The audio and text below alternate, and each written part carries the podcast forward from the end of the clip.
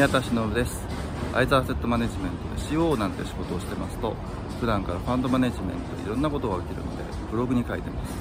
ですがなかなか読んでございません。ということで動画にしてみました。皆さんお耳を拝借。私の住む浅草も9月になりますとって普通はあまりイベントごとはないはずなんですけれどもどうも今年は、えっと、エイサーが久々にやられたりとかあと8月に確か、ね、ちょいちょいやってたはずのあの雷盆の周辺での盆踊りなんかが、えー、と週末に行われたりとまあいろいろとイベントごとが増えたみたいでございまして人がやっぱりそういう形で集まってきてるのかなというふうに見てたんですけれども、まあ、その日私実は 実業団テニスのリーグ戦に、えー、行っておりまして、えー、それどころではなかったというそんな週末がありまして。えー、なんて話をばっかりしてると,、えーと、一体何の話だってなりますので、えーと、最近どうもあのうちの社長の白木が、えー、セカンダリー戦略についてあれこれこうね記事で書いておりまして、えー、やっぱりね我々もセカンダリーってどういうものだとか、えーと知ってもらわなきゃいけないよなというところで、えー、彼もそういうふうに書いてるんだと思うんですけれども私それ以外の話ばっかりしてるとさすがにちょっと気が引けるなということでございまして。じゃあ実務的なところでセカンダリー戦略でどういうことするのという話をちょっとしてみたいなと思いますのでお耳を拝借。さてセカンダリーと言いましてもまああのもともと上場株のえー、取引所取引だったらセカンダリーなんですよね。あの要は二次取引というわけで最初に発行してでこれが一次市場ですのでその後に取引されることをセカンダリーと言いますからまあ割とそのセカンダリーマーケットっていうのはいろいろとあるわけなんですけれどもじゃあその中でじゃあセカンダリーってわざわざ言わなきゃいけないものというのは、まあ、今申し上げたような取引所取引じゃないだからこそ結構手間がかかるしえー、取引ができないものというのをあえてやりますよということを戦略として歌ってるわけなんですけどもじゃあできないものって何でしょうねと例えば、えー、未上場株式というのが一つの代表にしてありますね。えーと、これは日本の会社法で普通に会社作りますと株式の譲渡って取締役会であったりとか株式総会っていう、まあ、会社の決定機関の一番高いところで譲渡の制限がかけられるという、うん、強い縛りがかかっているんですね。ということなので、えー、例えば上場する時はその譲渡制限を外して上場するという手続きになっていますので言い換えると未上場のものというのはその制限がかかっている状態なので簡単に移動できないということになります。でまあそうなりますので例えばこの会社さんすごく成長しそうだねいいな買いたいな売ってくださいと言ってで売りあの売ってくれそうな人もいいよもういらんわって言って売るっていう 2, 2人でこう売り買いは決めること可能なんですけれどもあのその会社さんの取締役であったりとか株主さんとかで「えこいつが新しい株主になるの嫌だ」って言ってえー、否定してしまって、えー、譲渡できないというのが実はあり得るということではあるんですね。で、まあ、この株式、まあ、未上場株式についてはもう一つちょっと厄介なものがありまして、えー、例えばこれベンチャーキャピタルさんなんかが、えーとまあ、作って育てて大きくしてっていうふうにやっていく最中で、まあ、複数のベンチャーキャピタルさんで共同してお金を出していくんですけどもそうするとじゃあどれだけお金を出すから取締役になるよ出すよとかいや自分たちはもう見てサポートしてくっついていくわっていうふうにこう役割分担をこう決めてやられるケースなんかあるんですがそうするとじゃあ途中でその役割分担分かんなくなると困るよねとか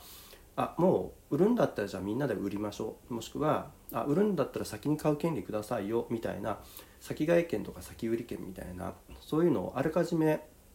株主の間で決めとこうぜっていう株主関係約っていうのを、えー、株主の間で締結してまあその中には当然あの発行した会社の取締役で自分も株主になってるファウンダーなんかも入ってるわけなんですけどもそういう人たちと一応どういう役あの会形で会社を進め進めていくのか、えー、もちろん売る時はどうするのかとかっていう決めるという契約をしていますので後からこう入れてもらうとか立場入れ替わりますよっていうとその株主関係約をちゃんと引き継がなきゃいけない。でもそれは会社の株を普通に上場株買ってくると、うん、これが権利ですと言って主張できるものとはちょっと制限がかかった形になりますのでその株主間契約も引き継ぐ形でセカンダリは買ってこなきゃいけないというのが実は注意が必要になってくるとこだったりします。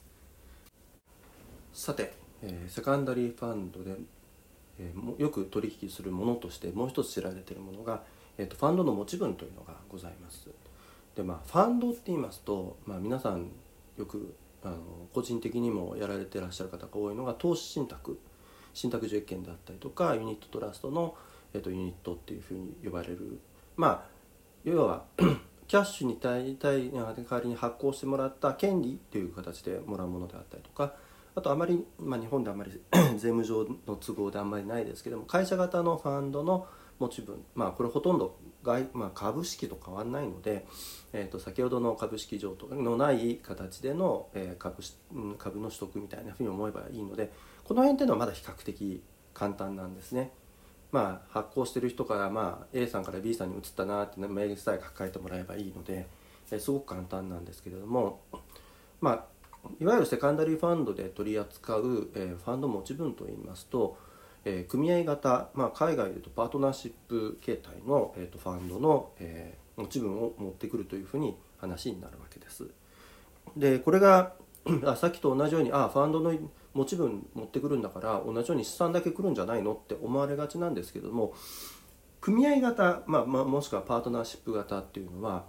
えーと、その組合で、まあ、他の組合員と資産を共有しますよという契約に基づいて、えーと、投資を行っていく共同体なんですね。で、えー、資産の共有は、えーと当然のことながらえーと、負債も、えーと、共同責任を負いますというのが、えー、話にはなっています。まあ、当然 あの有限責任組合員とかリミテッドパートナーシップという形で有限責任になってれば、えー、まあ、その自分の出資分に限定はされるんですけれどもとはいえ自分が過去に出資した分にから発生した債務というのを引き継ぎますというふうに、えー、やってもらわないと組合員他の方々困ってしまいますのでそうするとちゃんと資産の権利だけ移転するのではなく、えーと、負債もあもう責任をちゃんと引き継ぎますよという譲渡をしてもらわないと、えー、このファンドの持ち分と言われる呼んでいるものというのは移らないことになります。したがって、えー、まあ、こういう時は、えー、いわゆる組合員の地位の継承という形で行う形になるんですね。まあどうするのって言われれば、えー、じゃあ A さんと B さんの間であこの地位あの買ってくれる、まあ、買いましょうって言ってるいうふうに2社で合意してもやっぱりダメで同じようにその組合の持ち分というか、えー、と組合の債権債務が一体誰にあるのかという要は組合を管理している人たちがちゃんとあ移転するのねで引き継ぐ人はちゃんと引き継ぐあ引き継いだ後もその債務を、えーと、ちゃんと履行することができる能力があるよねなど確認してからじゃないと承認しませんというふうになっておりますね一般的には。そうですよね。えっ、ー、とこう譲渡しましただけど、えーと、お金が足りないからちょっと、うん、出資してくださいえお金ないから出せませんって言われたらみんなで負担しなきゃいけないものそこだけぽっかり抜けてしまうことになるので困りますよね。それは困るということなのである程度ちゃんとあの訴状の分かっている人だったりちゃんと視力がある人みたいなところをちゃんとあの証明しながらあの買うんですっていうふうに説明していかなきゃいけないというのが結構大事なお話になってくるわけです。でそれでああじゃあ安心できる方なのねと承諾してもらって初めて、えー、組合の 地位の譲渡というのがなされるわけです。さてまあこんなふうに簡単に言ってますけれどもこの地位の継承というのはすごく面倒なんですね。と言いますのは今申し上げた通りこの人本当に地位このこの地位を引き継いだ後に債務履行できますか？債務って言って、まあ、簡単に言ってしまうとキャピタルコールかけたらお金払ってくれますか？あの時間内に。であったりとか、えーと、過去の取引で発生して後から債務が発生しちゃったのでそれに対して払わなきゃいけないからあ今まで払ったディストリビューション返してねってまあこういうのも最近ちょこちょこあるみたいなんですけどそういうことがあったとしても自分が受け取ってないけれども、まあ、それはあの織り込み済みでプライシングしたからそれ責任持って払いますってちゃんと言ってくれるよねっていうふうに見てもらわなきゃいけない。っていうことはただの素人さんじゃ困りますと。ってなるわけなので適格機関投資家ですかね例えば日本の場合であればとか海外で言えば accredited investor なんですか、うん、 qualified purchaser さんなんですか、えー、 qualified institutional investor ですか、えー、 qualified in,、えー、 investor なんですか？などなどいわゆるプロ投資家であるということを問われたりするわけなんですね、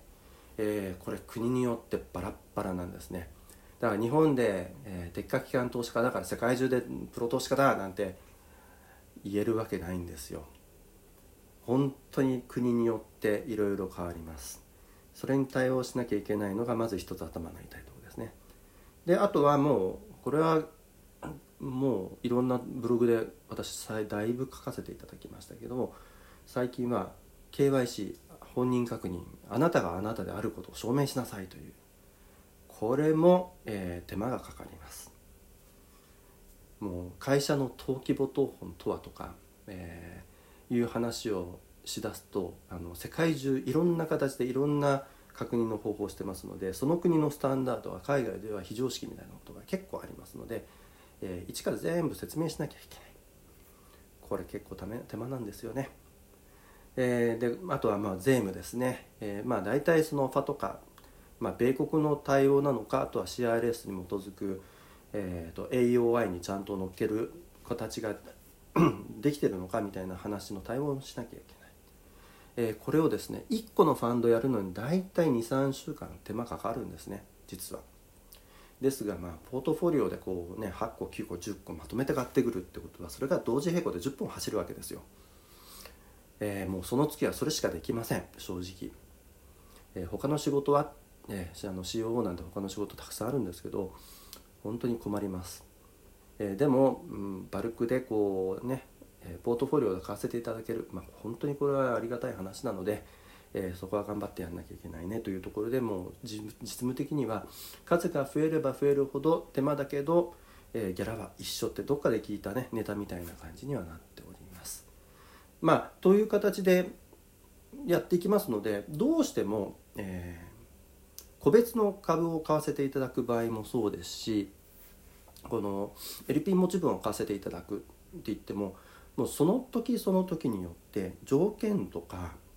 えー、と背景にあるものとか、まあ、発行体との交渉とかって全部バラバラなんですね。そうすると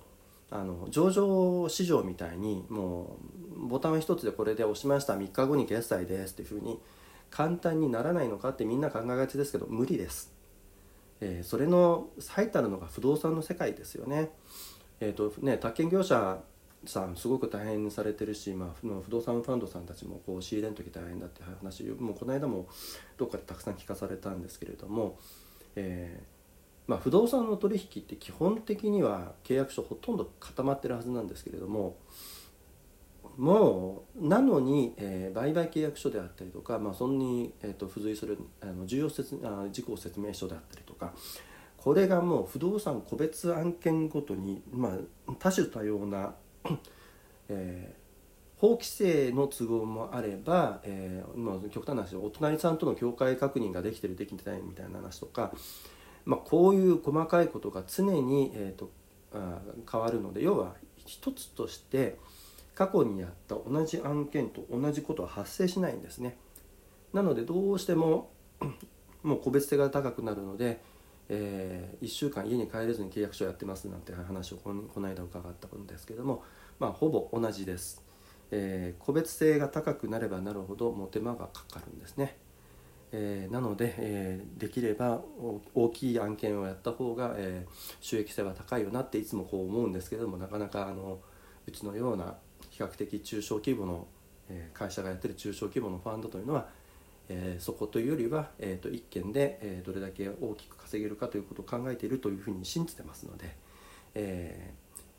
そこは、えー、事務としては、えー、どれやっても一緒なんですよ。手間はもう難しい方にしか、え、一緒にならないんですけども、え、収益性が出ることを祈りつつ頑張っているとそんな感じでございます。さて